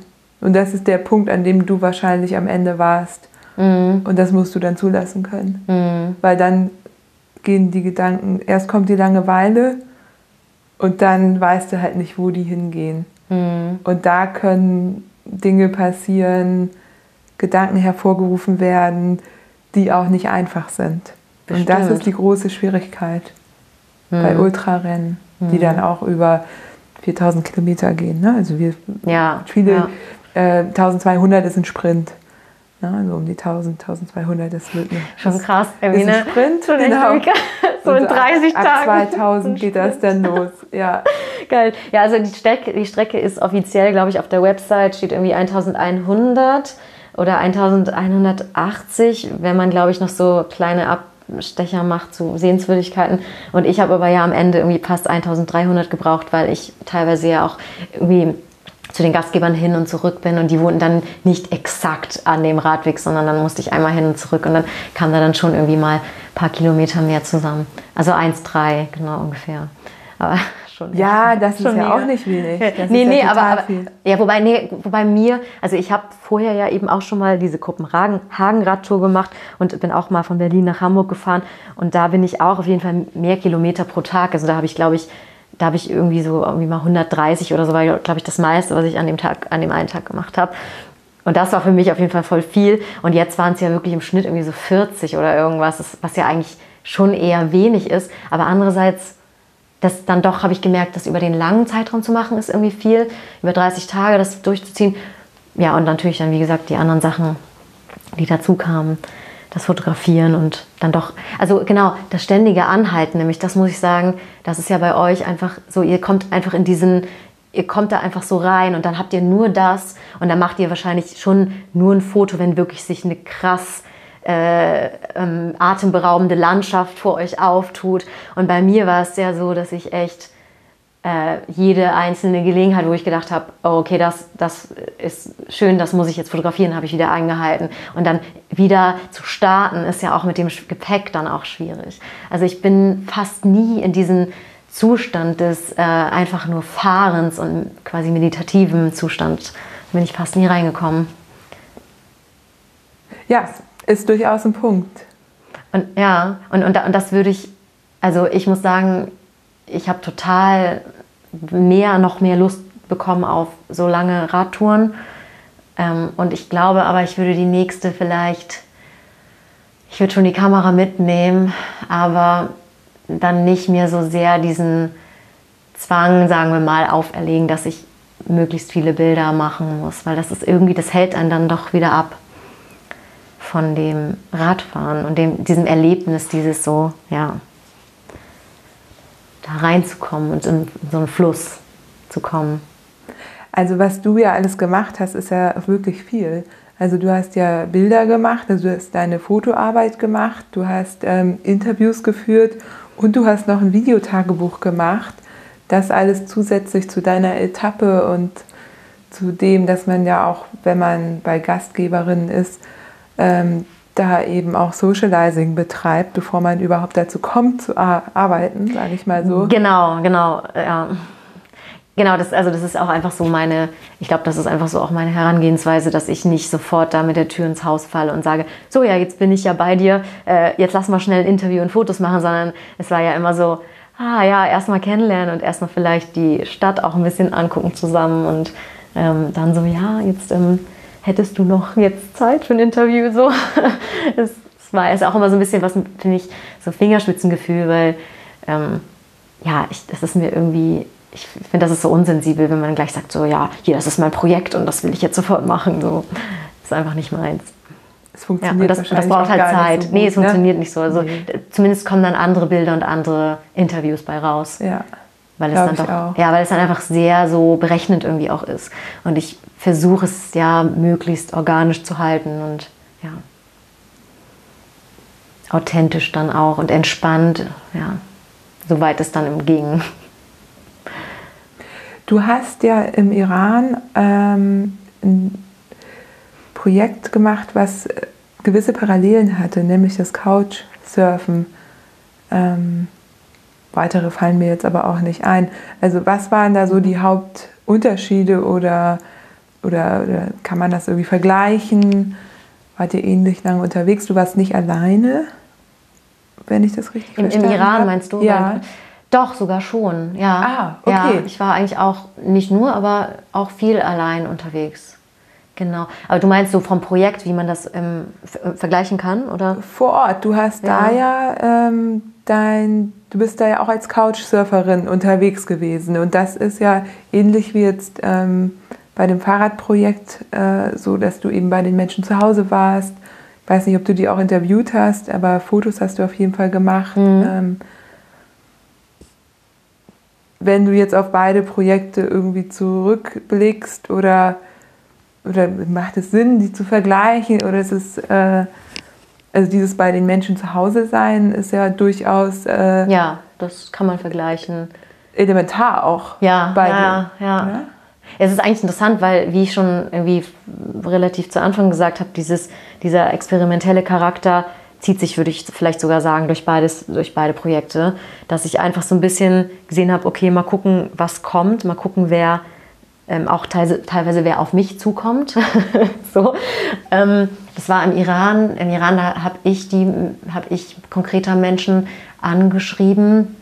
Da wurde ich aber auch viel eingeladen und, und angeschrieben und habe dann einfach geguckt, was kann ich daraus machen. Und das war jetzt eigentlich auch so mit den Gastgeberinnen. Ähm, das war schon ähnlich, würde ich sagen. Und ich glaube, ja, im Iran war natürlich nicht so der vorgegebene Rahmen, dass ich jetzt einen gewissen Weg mache, sondern da war ich einfach quer durchs, durchs Land unterwegs, mal hier, mal da. Und hier war es wirklich diese, ja, dieser Rahmen. Und auch vielleicht konkreter noch vom Thema, irgendwie diesen, ja, diese deutsche Einheit. Ne? Aber ich glaube, Parallelen sind definitiv die Herangehensweise, wie ich das mache, dass ich ähm, versuche irgendwie mit den Menschen auf der kurzen Zeit, die man zusammen verbringt, irgendwie ja was von, von denen zu erfahren und auch irgendwie denen nahe zu kommen und dass man sich irgendwie was gegenseitig was gibt. Und ich fand es irgendwie auch total krass, dass viele jetzt auf dem Radweg irgendwie gesagt haben, ja, sie finden das total inspirierend und toll und sie die sind dann auch irgendwie mehr Rad gefahren in der Zeit oder jetzt ab seitdem fahren sie mehr. Oder einer hat auch ganz lustig, der in Bad Harzburg, der hat extra, bevor ich gekommen bin, irgendwie schon Wochen vorher, hat der irgendwie geguckt, was es denn da so Inter Interessantes geben könnte, was er mir zeigen kann. Und dann ist er extra irgendwie mehrmals auf Tour gewesen, um irgendwie eine ganz bestimmte Statue zu suchen. Und er hat die aber nicht gefunden, irgendwie so eine, eine deutsche Einheitsstatue. Und dann ist er ganz oft unterwegs gewesen und hat irgendwie noch in der Bibliothek nachgefragt und so und bis er sie dann endlich gefunden hat und dann hat er mir gedankt, dass ich ihn ja so mit diesem Thema irgendwie so dass, dass er jetzt sich wieder mit diesem Thema so doll auch beschäftigt hat. Es hat viele, hatte ich das Gefühl, die, da wollten auch viele wirklich gerne drüber reden und sich da gerne auch so dran erinnern und drüber nachdenken. Das war irgendwie total toll, weil ich wusste ja nicht, vielleicht, vielleicht haben die Leute keine Lust, sich daran zu erinnern, oder? Aber es war, war so. Die hatten, wollten da irgendwie drüber sprechen. Ähm, ja, jetzt war schon wieder abgekommen vom Thema. Ich weiß nicht, ob wir so mhm. vom Thema abkommen, weil irgendwo ist es ja das Thema, dass du dahin fährst, wie auch immer, oder mhm. ne, und du vor Ort bist. Wir hatten im Vorgespräch ja, ich dir kurz erzählt, wie ich meine Podcast-Episoden aufnehme, dass ich zum Beispiel ähm, versuche zu vermeiden, äh, das über äh, Entfernung zu machen, sondern dann wirklich auch die Menschen besuche. Jetzt das auch schon mehrmals getan. Du bist die Erste, die hier ist. Echt? Ja, du bist die Erste, die in diesem hm, äh, Podcast-Studio. Wir lachen jetzt gerade, weil hier tatsächlich alles voller Schaumstoff steht, gerade weil meine Wände noch weiß sind, weil ich noch keine Bilder habe.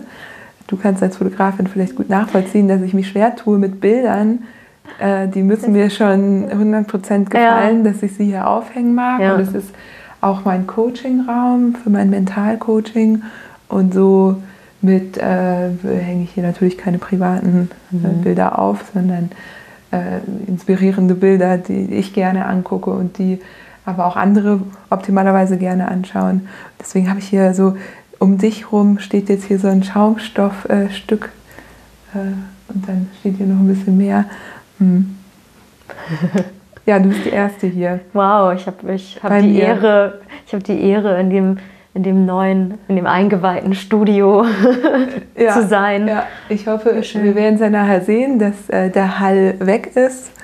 Deswegen haben wir es ja gemacht. Ja. Also, du da hast ja auch ein bisschen mitgeholfen. Sehr, ja, ja, Sehr, sehr schön. Ich fühle mich wohl hier. Ich glaube, du kannst hier jetzt äh, ab jetzt immer die Podcasts aufnehmen. ja, ja. Aber auch ich fand das schön, äh, Bengt und Fiona zu besuchen. Das war total toll. Mhm. Also ich war in deren Wohnung, ich, äh, ne, ich, mir macht das auch Spaß. Also das ist ja ähnlich so ein bisschen. Also das ist ja bei mir auch so, dieses so die Leute zu besuchen und wirklich ja so einen Einblick zu kriegen, ne? Irgendwie so genau, wie, wie wohnen die, wie leben die. Und der hat mich als Fotografin, ich versuche da dann ja irgendwie so Details einzufangen und Stimmungen. Ähm, und, und ich habe, also weil ich ja auch vorher irgendwie jetzt schon gesagt habe, hab, das ist nicht repräsentativ, weil Couchsurfer sind ja generell irgendwie weltoffen und so.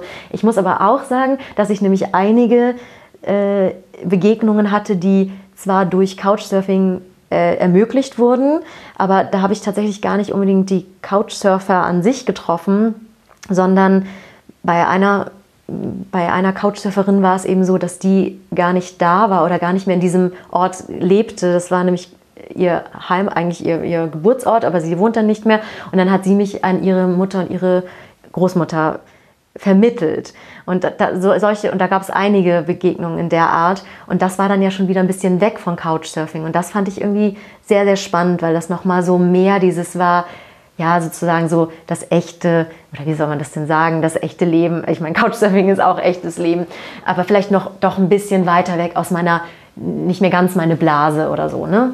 Weil es ja schon ziemlich viel so diese Blase, diese, ja, in der ich mich dann bewegt habe.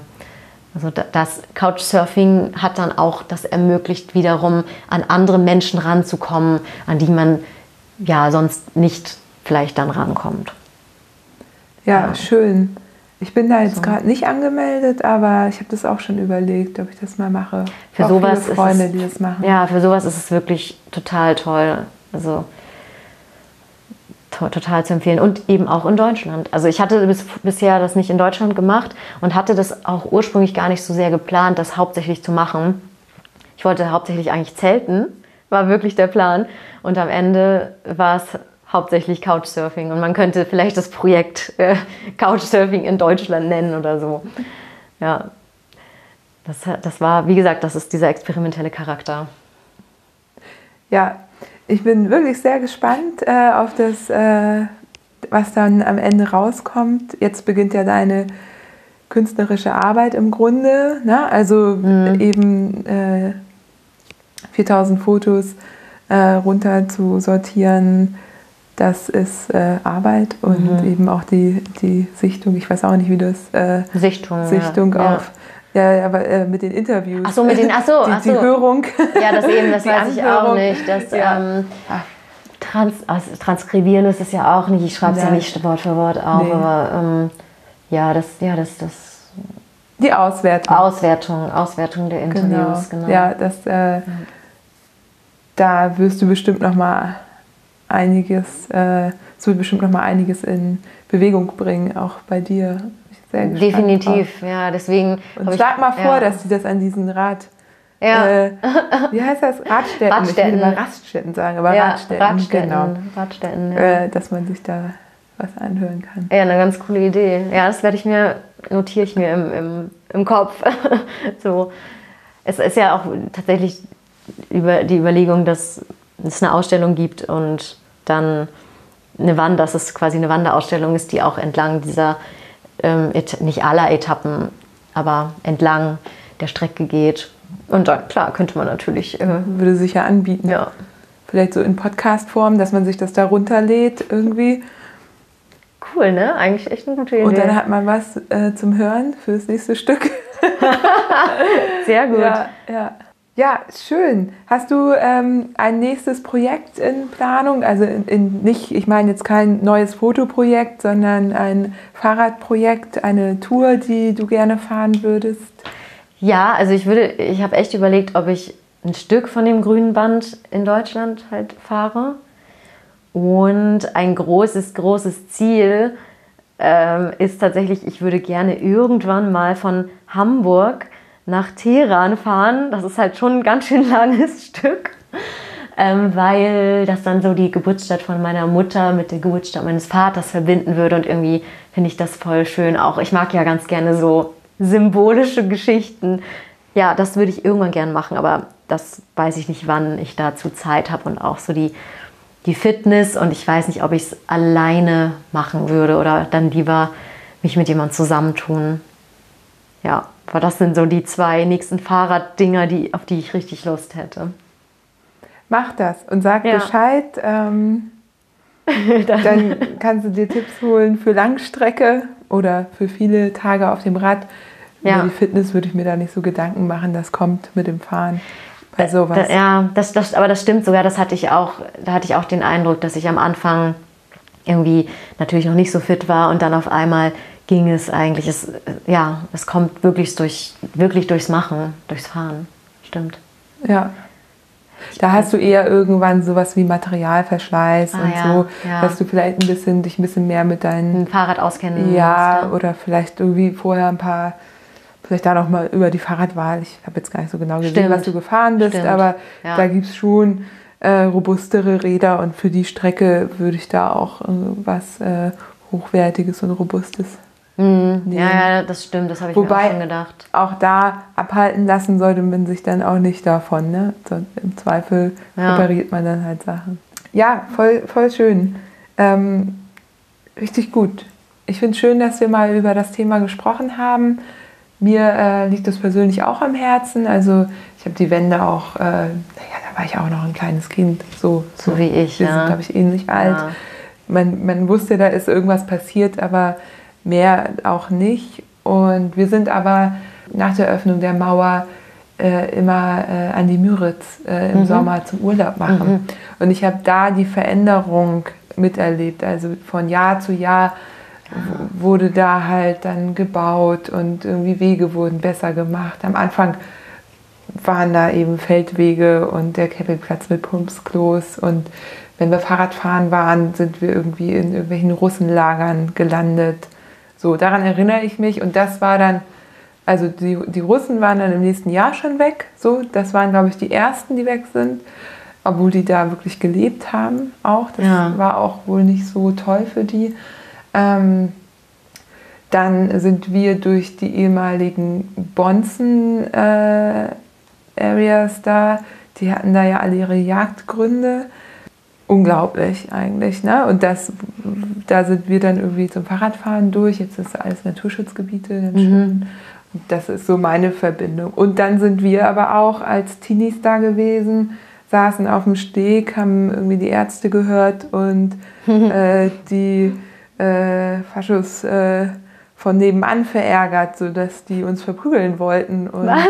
Ja, genau. Also das war so wow. zu der Zeit, wo auch auf Rügen so ein Campingplatz auseinandergenommen worden ist. Echt? Muss ich irgendwie 14, 15 gewesen sein, ja. Okay, wow. 14 wahrscheinlich, genau. Wow. Ja, das sind meine, meine also, Erinnerungen. Also, also auch okay, ich ja.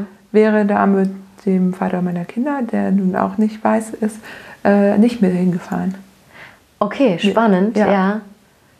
Okay. Da ähm, hatte ich genug. Also, äh, okay, das ist ja richtig, das ist ja echt das ist sehr nicht, das Ja, ist das ist einfach aufgrund meiner Erfahrung. Das ist ja. nicht so, dass es unbedingt gefährlich ist. Und ja. viele, ähm, also gerade um die Müritz rum, die haben ja auch verstanden, dass sie vom Tourismus irgendwo leben. Mhm.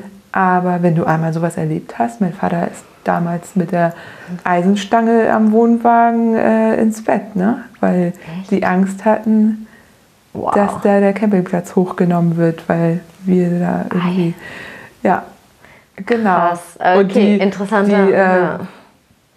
äh, Polizisten, die natürlich auch äh, informiert worden sind, äh, die da, wusstest du ja damals auch nicht, auf wessen Seite die wirklich waren. Die waren nett, aber mhm. äh, da wusstest du auch nicht ganz mhm. genau, äh, ob das jetzt wirklich der Schutz ist, dass die da die zwei Dorfpolizisten vorbeischicken. Krass. Zweifel nicht. Spannend, hab, also interessant, dass du mir das noch, also danke, ja, dass du so erzählst, das ist interessant, ja. ja.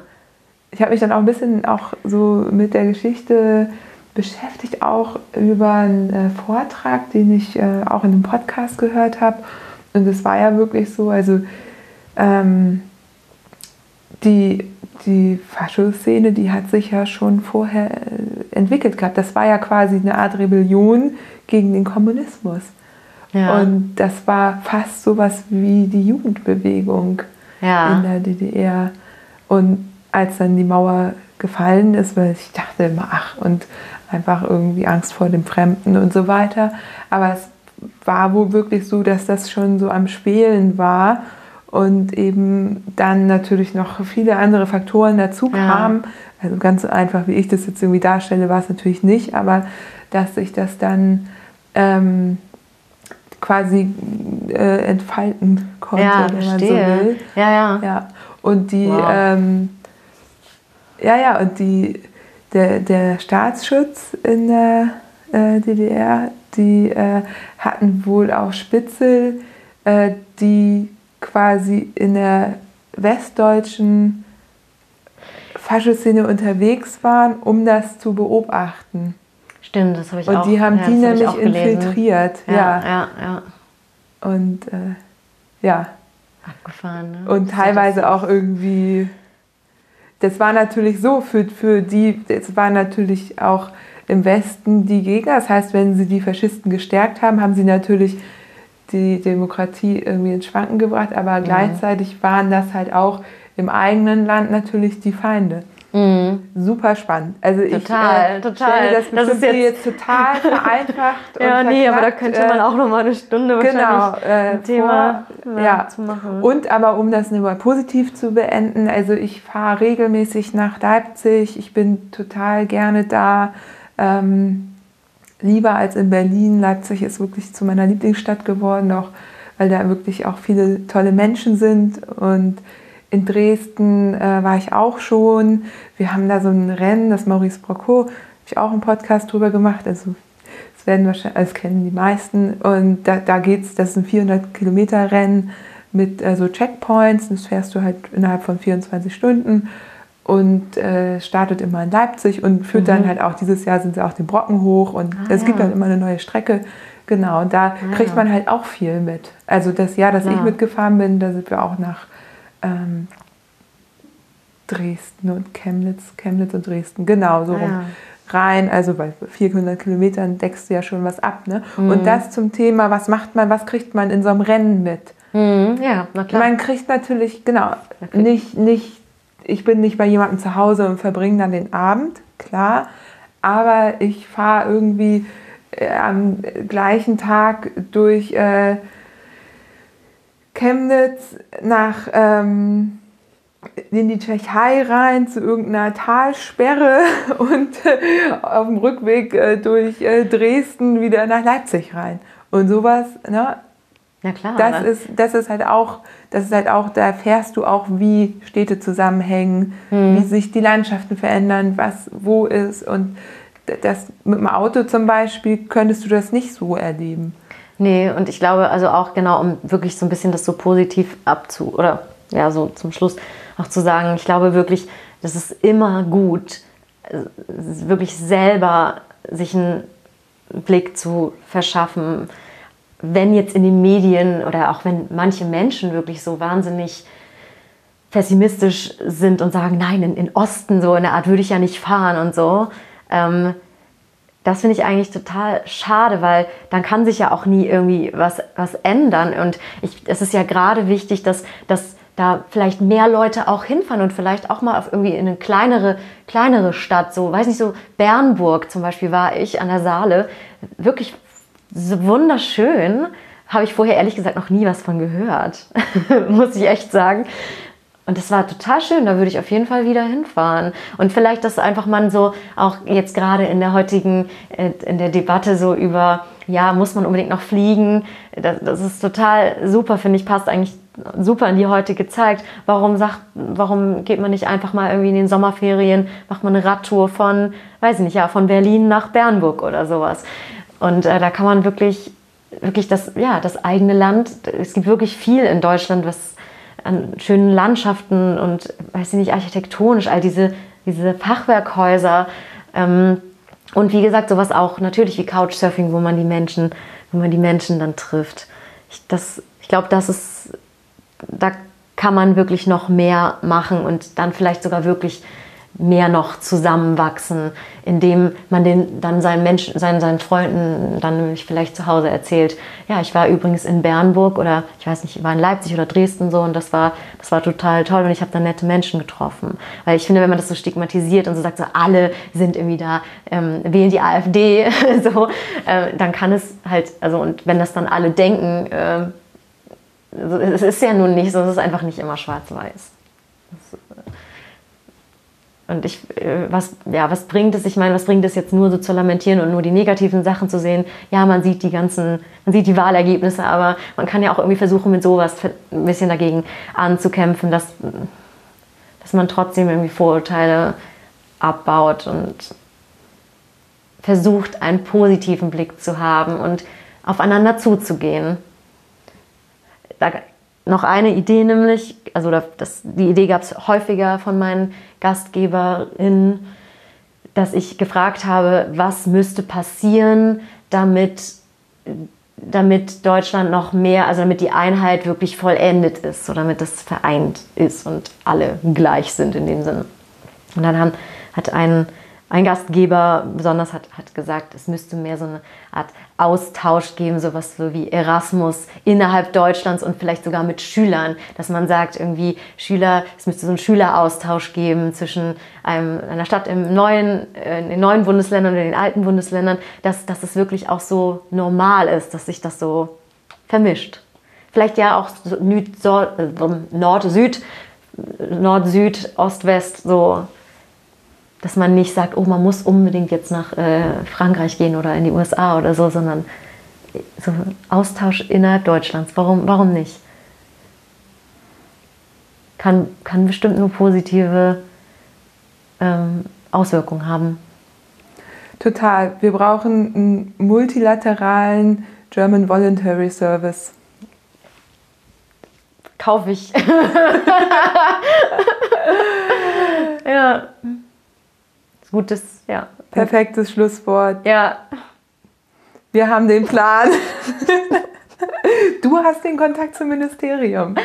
Ja. Also, ja. ich bin dabei, ich schreibe das Konzept. Ja, gut. Ich nehme einfach das von meinem multilateralen European Voluntary Service, den wir Aha. rund um die Baltic Sea gemacht haben damals. Und Ah, äh, okay. ich, wei- ich hole die Leute rein und äh, dafür gab es nämlich auch Geld. Äh, Ich war in Cool. Schweden, aber wir waren auch in Litauen, Lettland, Estland. Ah, ja. ne? Ja. Also es ging wirklich darum, nicht nur bilateral, Mhm. Deutschland, Schweden, Deutschland, Litauen, sondern ich bin zwar nach Schweden, aber wir haben Veranstaltungen in, Mhm. in den Ländern rund um die Baltic Sea gemacht. Das war halt zum cool. Thema Umweltschutz, Biopiraterie und so Ach, weiter. Wahnsinn. Ja, super spannend. Eines der besten Wow. Dinge, die ich gemacht habe. Äh, Gerade letzte Woche eine äh, Freundin von damals wieder getroffen, auch eine Fotografin. Wir sind zum Kaffee verabredet Ja, und ich habe sie ja. irgendwie 16 Jahre nicht gesehen. Wow. Freue mich total. Ja, die war vor mir in Schweden. Ach, na schön.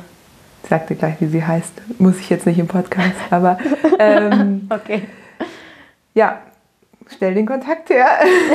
Alles klar. Ich, äh, ich habe schon jetzt mehrere Notizen im Kopf. Ich muss die mir gleich aufschreiben. Ja, ja, ja, Ja. Das war hier ein Brainstorming. Ja, Podcast. total. Sehr Oh Gott, schön. ich hoffe, es war, es war unterhaltsam.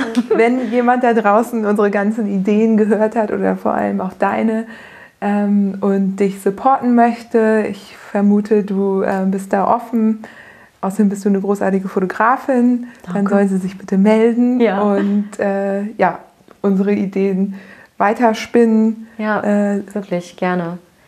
Wenn ich da irgendwie ein bisschen was vorantreiben kann und mit, mit diesem Projekt, irgendwie ist ja jetzt schon total spannend, wenn ich irgendwie jetzt hier so diesen Podcast mache, dann erfahren ja auch schon wieder mehr Leute davon und, und auch Leute, die jetzt vielleicht gar nicht unbedingt äh, ja, in erster Linie sich dafür interessieren, aber dadurch, dass sie sich jetzt für Radfahren und äh, interessieren, kommen sie jetzt zufällig, also dadurch, dass ich das verbunden habe, hören sie jetzt auch davon und wer weiß, vielleicht ist da jemand dabei, der mir auch sagt, ja, vielleicht kann ich auch irgendwo auf Vortragsreise gehen oder keine Ahnung mit dem, mit dem Fotoprojekt. Auf jeden Fall, wir bleiben auch in Kontakt. Ich habe ganz tolle Hörerinnen, also Schön. die sind alle super. äh, und, Davon gehe ich aus. Ja, die, ähm, ich bekomme da ganz viel Feedback auch zurück und ähm, das sind schon, ich glaube schon, ich habe schon eine sehr bewusste Hörerinnenschaft. Und, äh, Schön, Ich kann, mir, ich kann mir vorstellen, dass da irgendwie was kommt. Finde ich total spannend. Also ja, halt mich auch auf dem Laufenden, wer sich da so meldet und was für Ideen vielleicht da zusammenkommen. Ja, Ich glaube, gemeinsam können wir da ganz viel alle ja, äh, was vorantreiben. ja. Auf jeden Fall immer in Bewegung bleiben. Immer in Bewegung bleiben. Ja. Das ist jetzt aber wirklich das Schlusswort. You.